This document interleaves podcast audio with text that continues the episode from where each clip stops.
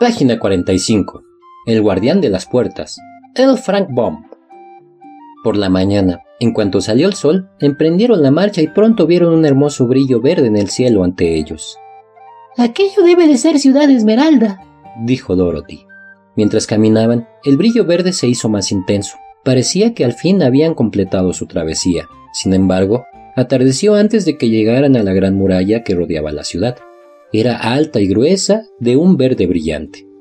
Frente a ellos, y al final del camino de ladrillos amarillos, había una enorme puerta, toda con incrustaciones de esmeraldas que destellaban en el sol, tanto que incluso los ojos pintados del espantapájaro se deslumbraban con su resplandor. Junto a la puerta había un timbre. Dorothy presionó el botón y escuchó un tintineo adentro. Entonces la enorme puerta se abrió con lentitud. Todos pasaron y entraron a una sala de altos arcos en cuyas paredes relucían incontables esmeraldas. Ante ellos se hallaba de pie un hombrecito del tamaño aproximado de los Munchkins. Iba vestido de verde de los pies a la cabeza e incluso su piel tenía un tinte verdoso. A su lado había una gran caja verde. Cuando vio a Dorothy y a sus compañeros preguntó ¿Qué buscan en Ciudad Esmeralda? Venimos a ver al gran Oz, dijo Dorothy. El hombre se sorprendió tanto que se sentó a pensar. Han pasado muchos años desde la última vez que alguien pidió ver a Oz, dijo, sacudiendo la cabeza con perplejidad. Es poderoso y terrible, y si vienen a interrumpir las sabias reflexiones del gran mago como un encargo ocioso o insensato, podría enfadarse y destruirlos a todos en un instante.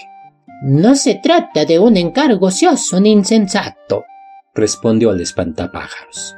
Es importante y nos han dicho que Oz es un buen mago. Lo es, contestó el hombre verde. Y gobierna la ciudad de Esmeralda bien y con sabiduría. Sin embargo, con aquellos que son deshonestos o que lo buscan por curiosidad es de lo más terrible. Y pocos se han atrevido a pedir mirar su cara. Yo soy el guardián de las puertas y, puesto que exigen ver al gran Oz, debo llevarlos a su palacio. Primero, debe ponerse los anteojos. ¿Por qué? preguntó Dorothy. Porque si no usan anteojos, el brillo y la gloria de Ciudad Esmeralda los cegarán. Incluso los habitantes de Ciudad Esmeralda deben usarlos noche y día. Todos los tienen asegurados con llave, pues así lo ordenó Oz cuando se construyó la ciudad, y yo tengo la única llave que los libera. Abrió la gran caja y Dorothy observó que estaba llena de anteojos de todas las formas y tamaños con cristales verdes. El guardián de las puertas encontró un par que le quedaban a Dorothy y los puso sobre los ojos de la niña. Los anteojos tenían dos cintas doradas que rodeaban la cabeza de la niña y se unían en la nuca, aseguradas por una pequeña llave sujeta a una cadena que el guardián de las puertas llevaba al cuello. Una vez que tuvo puestos los anteojos, Dorothy advirtió que no podría quitárselos aunque quisiera. Por supuesto, tampoco deseaba que el brillo de Ciudad Esmeralda la cegara, así que no dijo nada. A continuación, el hombre verde les puso los anteojos al espantapájaros, al hombre de hojalata y al león, e incluso al pequeño Toto, y aseguró todos con su llave. Después el propio guardián de las puertas se puso los anteojos y dijo que estaba listo para conducir al grupo al palacio. Tomó una gran llave dorada de una percha en la pared y abrió otra puerta, y todos lo siguieron a través del portal hacia las calles de Ciudad Esmeralda. Página 48. Otoño. Rainer María Rilke. Las hojas caen como si se marchitaran en los lejanos jardines del cielo. Caen haciendo una demanda de negación. Página 49. Triángulo armónico. Vicente Huidobro. Tesa, la bella, gentil princesa, es una blanca estrella, es una estrella japonesa. Tesa es la más divina flor de Kioto, y cuando pasa triunfante en su palanquín, Parece un tierno lirio, parece un pálido loto, arrancado una tarde de estio del imperial jardín. Todos la adoraban como una diosa, todos hasta el micado, pero ella cruza por entre todos indiferente. De nadie se sabe que haya su amor logrado, y siempre está risueña, está sonriente. Es una Ofelia japonesa que a las flores amantes, loca y traviesa, triunfante besa. Página 50. Los cangrejos caminan sobre la isla. Autor Anatol Ionepron. Guión Luis Bernardo Pérez. Ilustración Richard Sela. ¿Cuándo me dirá qué hacemos aquí, Kuklin? ¿Por qué tanto misterio? Paciencia, teniente Bot. En cuanto los marineros hayan desembarcado las cajas, se lo diré. Gracias por todo, capitán. Nos veremos dentro de veinte días. Aquí estaremos, profesor. Y bien. Ayúdame a montar el campamento y abrir las cajas. Usted mismo lo verá. ¿Qué son estas esferas y estas barritas? Es hierro, cobre y zinc. Hay que esparcir los metales en estos puntos de la isla. Tardaremos todo el día. No tanto, la isla solo mide tres kilómetros de diámetro. Tres horas después. Uf, ya hice lo que ordenó, profesor. Ahora, dígame a qué vinimos. Se trata de un experimento militar. Hágame el honor de abrir esa caja. ¿Un juguete? Vinimos hasta acá a jugar como niños, Kukling. Es un robot, teniente. Ayúdeme a llevarlo a la playa y verá lo que hace. No ocurre nada. Está cargando su batería. Funciona con energía solar. Pasados algunos minutos el cangrejo comenzó a moverse. Va hacia el mar. Creo que deberíamos detenerlo. No se preocupe. Está bebiendo. No precisamente. Filtra el agua para extraer los minerales del mar. ¿Qué más hace? ¿Recuerda el hierro, el cobre y el zinc que esparcimos? Aquí tengo un poco. Se los está comiendo.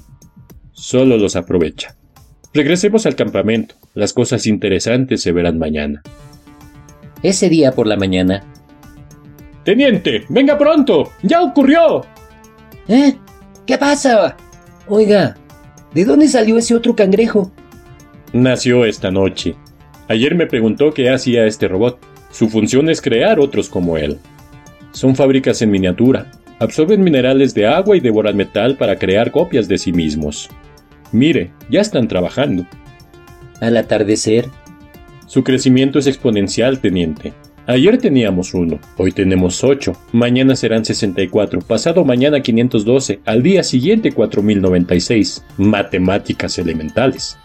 Sigo sin entender para qué sirven. Acabarán con todo el metal. Imagínese que dejamos caer estos robots en territorio enemigo. En menos de 10 días... Al quinto día los cangrejos ocupaban la mayor parte de la isla. Mire, Kuklin, esos de allí están peleando. El metal que esparcimos comienza a escasear, así que se están atacando entre sí para devorarse. Los vencedores parecían más grandes que sus adversarios. Mira el tamaño de ese, teniente. Eso confirma la teoría de Darwin. Los más aptos sobreviven. Cuando un cangrejo era vencido, los demás se lanzaban contra él. Ayúdeme, Kuklin. Los cangrejos se llevan las provisiones. Pero ellos no comen. Nuestros alimentos vienen en lata y las latas son de metal. ¡Ah! ¿Qué le ocurre, teniente? Recibí una descarga eléctrica. ¡Fantástico! Han desarrollado un mecanismo de defensa. ¡Eh! ¡Quíteme los bots! ¿Por qué lo atacan? ¡Diablos! ¡Lo olvidé! ¡Tengo una prótesis en la cadera! Al amanecer, Bod enterró al profesor. Estas rocas evitarán que esos bichos lleguen hasta sus restos. Al séptimo día no quedaba ningún espacio vacío en la isla, se libraba una batalla permanente. Al octavo día, los cangrejos habían desarrollado una nueva habilidad. Sabían nadar. Fin. Página 55. ¿Cuántos se divertían? Isaac Asimov. Margie lo anotó esa noche en el diario. En la página del 17 de mayo de 2157 escribió: Hoy Tommy se ha encontrado un libro de verdad. Era un libro muy viejo. El abuelo de Margie contó una vez que, cuando él era pequeño, su abuelo le había contado que hubo una época en que los cuentos siempre estaban impresos en papel. Uno pasaba las páginas, que eran amarillas y se arrugaban, y era divertidísimo ver que las palabras se quedaban quietas en vez de desplazarse por la pantalla. Y, cuando volvías a la página anterior, contenía las mismas palabras que cuando las leías por primera vez. ¡Caray! dijo Tommy. ¡Qué desperdicio! Supongo que cuando terminas el libro lo tiras.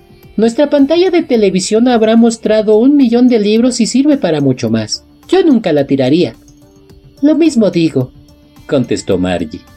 Tenía once años y no había visto tantos telelibros como Tommy. Él tenía trece. ¿Dónde lo encontraste? En mi casa.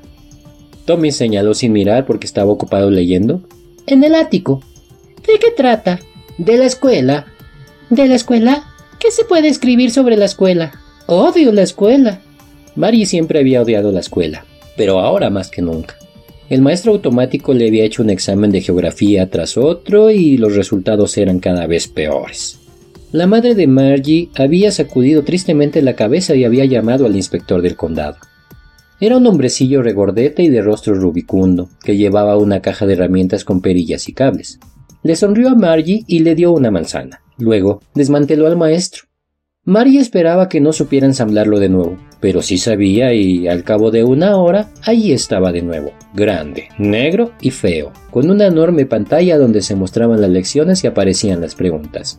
Eso no era tan mal. Lo que más odiaba a Margie era la ranura donde debía insertar las tareas y las pruebas. Siempre tenía que redactarlas en un código que le hicieron aprender a los seis años y el maestro automático calculaba la calificación en un santiamén. El inspector sonrió al terminar y acarició la cabeza de Margie. No es culpa de la niña, señora Jones, le dijo a la madre. Creo que el sector de geografía estaba demasiado acelerado. A veces ocurre. Lo he sintonizado en un nivel adecuado para los 10 años de edad, pero el patrón general de progresos es muy satisfactorio. Y acarició de nuevo la cabeza de Margie. Margie estaba desilusionada. Había abrigado la esperanza de que se llevaran al maestro. Una vez, se llevaron al maestro de Tommy durante todo un mes porque el sector de historia se había borrado por completo. Así que le dijo a Tommy, ¿Quién querría escribir sobre la escuela? Tommy la miró con aire de superioridad. Porque no es una escuela como la nuestra, tontuela. Es una escuela como la de hace cientos de años. Y añadió altivo, pronunciando la palabra muy lentamente. Ciclos. Margie se sintió dolida. Bueno, yo no sé qué escuela tenían hace tanto tiempo. Leyó el libro por encima del hombro de Tommy y añadió. De cualquier modo, tenían maestro. Claro que tenían maestro, pero no era un maestro normal, era un hombre. ¿Un hombre? ¿Cómo puede un hombre ser maestro? Él explicaba las cosas a los chicos, les daba tareas y les hacía preguntas. Un hombre no es lo bastante listo. Claro que sí. Mi padre sabe tanto como mi maestro. No es posible. Un hombre no puede saber tanto como un maestro. Te apuesto a que sabe casi lo mismo. Margie no estaba dispuesta a discutir sobre eso. Yo no querría que un hombre extraño viniera a casa a enseñarme. Tommy soltó una carcajada.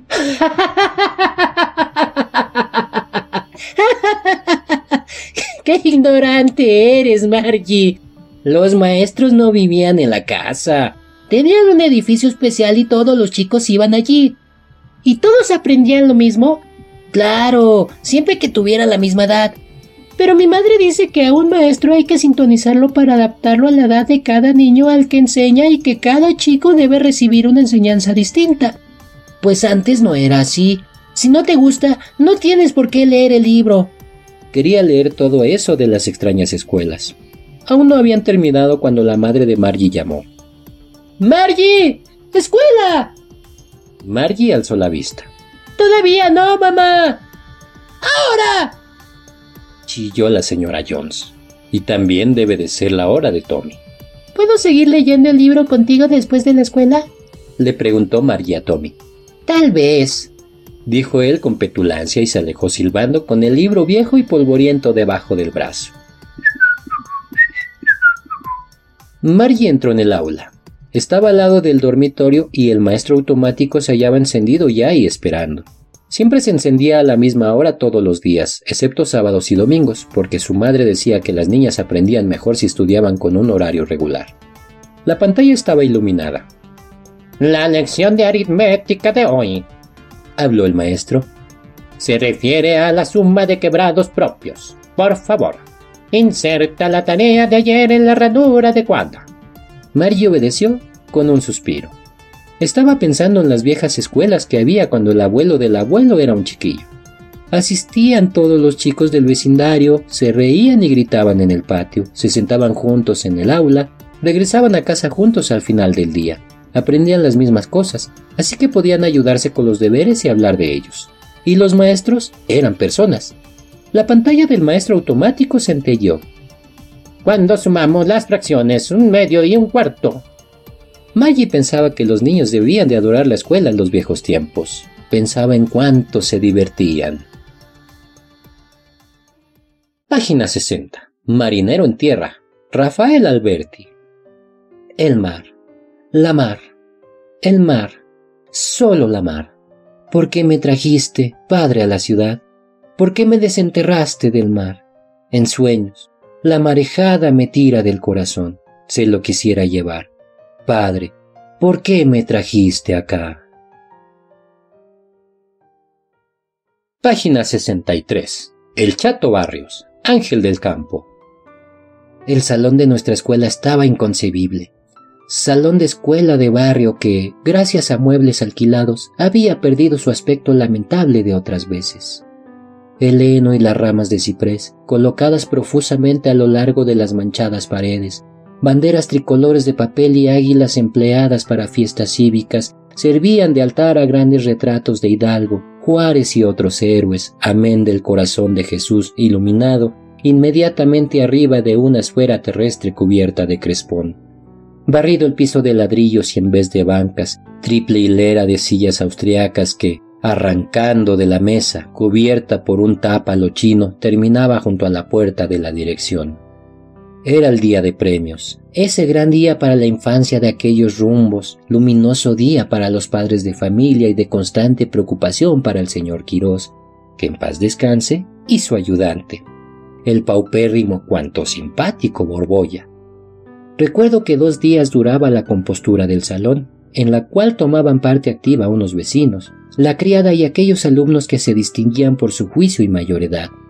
Las economías del año se empleaban en comprar libros baratos y en imprimir los diplomas cuya idea, una matrona rodeada de chicuelos que cargaban escolares atributos, pertenecía a Borbolla. Libros y diplomas, atados con listones de color, se hacinaban en la mesa a los lados de un tintero de porcelana, dos candelabros con velas jamás encendidas y amarillentas ya, y un par de bustos de yeso representando a Minerva el uno y a Minerva también el otro. Se alquilaba un piano y en él lucía sus anuales adelantos la señorita Peredo, tanto en el piano como en el canto. Era el factotum y desempeñaba todo lo concerniente a la parte musical, inclusive el acompañamiento de las fantasías que sobre viejas óperas ejecutaba un antiguo tocador de flauta, Viviano Armenta. Henos aquí desde las siete de la mañana, muy lavados, con traje nuevo los unos, cepillado y remendado los otros, sin adorno alguno los más, pobres niños de barrio, hijos de porteros, artesanos y gente arrancada, que no podía hacer más gastos que el de medio real, cuartilla para pomada y una cuartilla para betún. Pero el traje, ¿qué importaba? Todos éramos felices y sin parpadear, colgándonos los pies, nos sentábamos en las altas bancas con los brazos cruzados, contemplando un sillón, miembro de no sé qué ajuar de reps verde, en el que debían tomar asiento frente a la mesa un eclesiástico, me parece que canónigo o cura de la parroquia, que siempre presidía el acto y era el gran personaje. Llegaban las familias sin que nadie se moviese, señoras de enaguas ruidosas y rebozo nuevo, papás de fieltro de sombrero ancho, con ruidosos zapatos y que cruzaban sobre la barriga las manos o se acariciaban las rodillas, niñas de profusos rizos y vestidos de lana. Las personas distinguidas eran invitadas por el señor Quirós para tomar asiento en la primera fila en la que, vestida de blanco, con zapatos bajos, listones tricolores y pelo espolvoreado con partículas de oro o hilos de escarcha, estaba ya la señorita Peredo, muy tiesa y empuñando el enorme rollo de piezas de música. Sordo y elocuente murmullo se levantaba del salón cuando se presentaba en escena la familia de Isidorito Cañas. El señor Quirós bajaba las escaleras. Borbolla se apoderaba de una de las niñas los hombres se ponían en pie y las mujeres miraban con respeto casi a la familia que vestía de seda. Usaba costosos sombreros, claros guantes y deslumbrantes abanicos. Isidorito separábase de la familia para ocupar su puesto en la banca y todos lo mirábamos de hito en hito. Cada año estrenaba traje y cada año se sacaba el premio y se lo disputaba. Oh, coincidencia, el Chato Barrios, hijo del carbonero de la esquina, el más feo y desarrapado alumno de la escuela, en nuestros corazones de rapazuelos de cinco años influía la elegancia en sumo grado y veíamos a Isidorito no como un simple condiscípulo, sino como a un ser colocado en más alta esfera.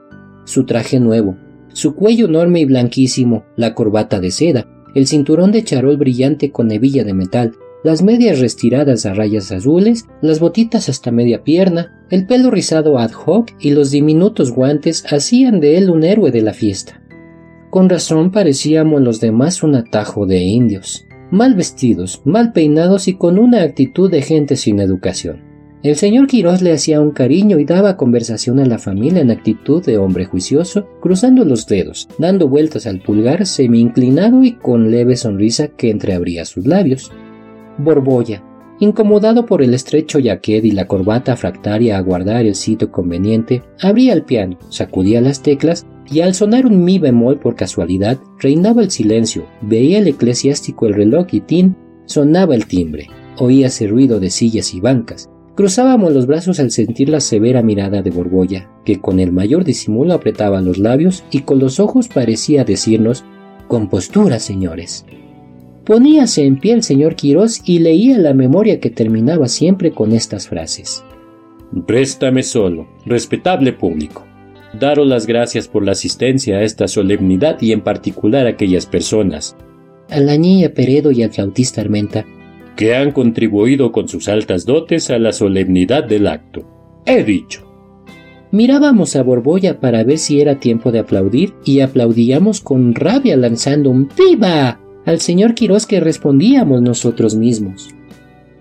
Estela Confidente leía al eclesiástico en un papel pequeño y la niña Peredo, con voz trémula que parecía arrancada por nervioso dolor, gorgoreaba la fantasía. Tornábamos a ver a Borbolla y aplaudíamos lanzando el Viva señorita Peredo que se nos había enseñado. Fábula en francés por el niño Isidoro Cañas. Nuestro director palidecía. Borbolla dejaba que se pronunciara la corbata y la familia de Isidorito se conmovía. Avanzaba el muchachito, miraba a todos lados. Sacudía la cabeza poniéndose en el pecho el rollo de papel atado con un listón y gritaba. Maitre corbes sur un arbre perche. Teinaka son bec un frumagué el maestro cuervo trepado en un árbol tenía un queso en el pico. Cada palabra acompañábala con un ademán especial. Parecía arrancarse un botón del saco, dándose antes un golpe de pecho y al concluir sonaban nutridos aplausos. Abría la boca el eclesiástico, respiraba el señor Quirós, sonreía Borbolla, se refugiaba Isidorito en las faldas de su madre y gritábamos ¡Viva el niño Cañas!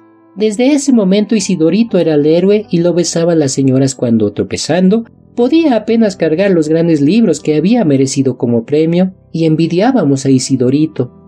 Mención honorífica. Leía Borbolla con voz clara. Al alumno Rito Barrios. Y oíase en las bancas estudiantiles un rumor. Ándale, chato, chato Barrios, a ti te toca.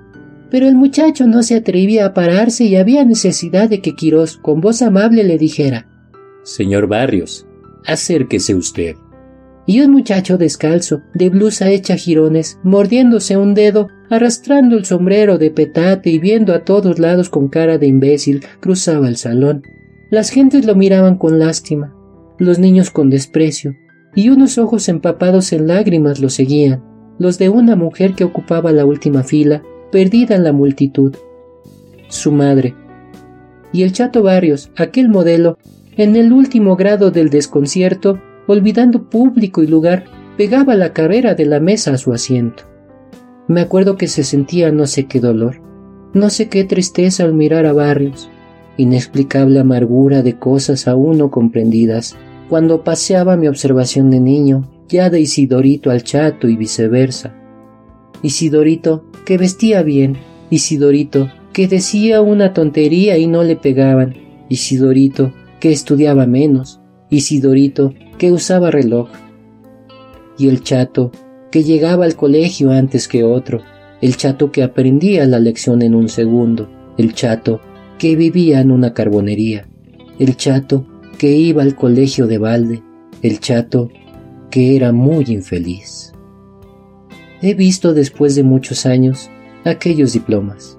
El de Isidorito se ostenta sobre el bufete de un abogado, su padre, encerrado en un marco desordenado, como si acusara una ironía del ayer comparado con el de hoy, denunciando el favoritismo de otra época y la imbecilidad actual, que es la cualidad notable de mi antiguo compañero de escuela. Alguien me dijo, no lo sé, que los premios del chato iban al empeño, y ese chato es un muchacho de traje hecho jirones, que estudiaba en libros prestados, vive en un suburbio, jamás falta clase y parece prometer. Cuando tal me dicen, pienso en el pasado, porque no ignoro cuál es la vida del que no posee más que un libro y un mendrugo. Lucha por elevarse del cielo en que vive, perseguido por esa amargura que se encarna en todos los enemigos de la pobreza. Pero me consuela saber que de ese barro amasado con lágrimas, de esa lucha con el hambre, de esa humillación continua, de esa plebe infeliz y pisoteada surgen las testas coronadas de los sabios que, os lo juro, valen más que esos muñecos de porcelana, esos juguetes de tocador que en la comedia humana se llaman Isidorito Cañas.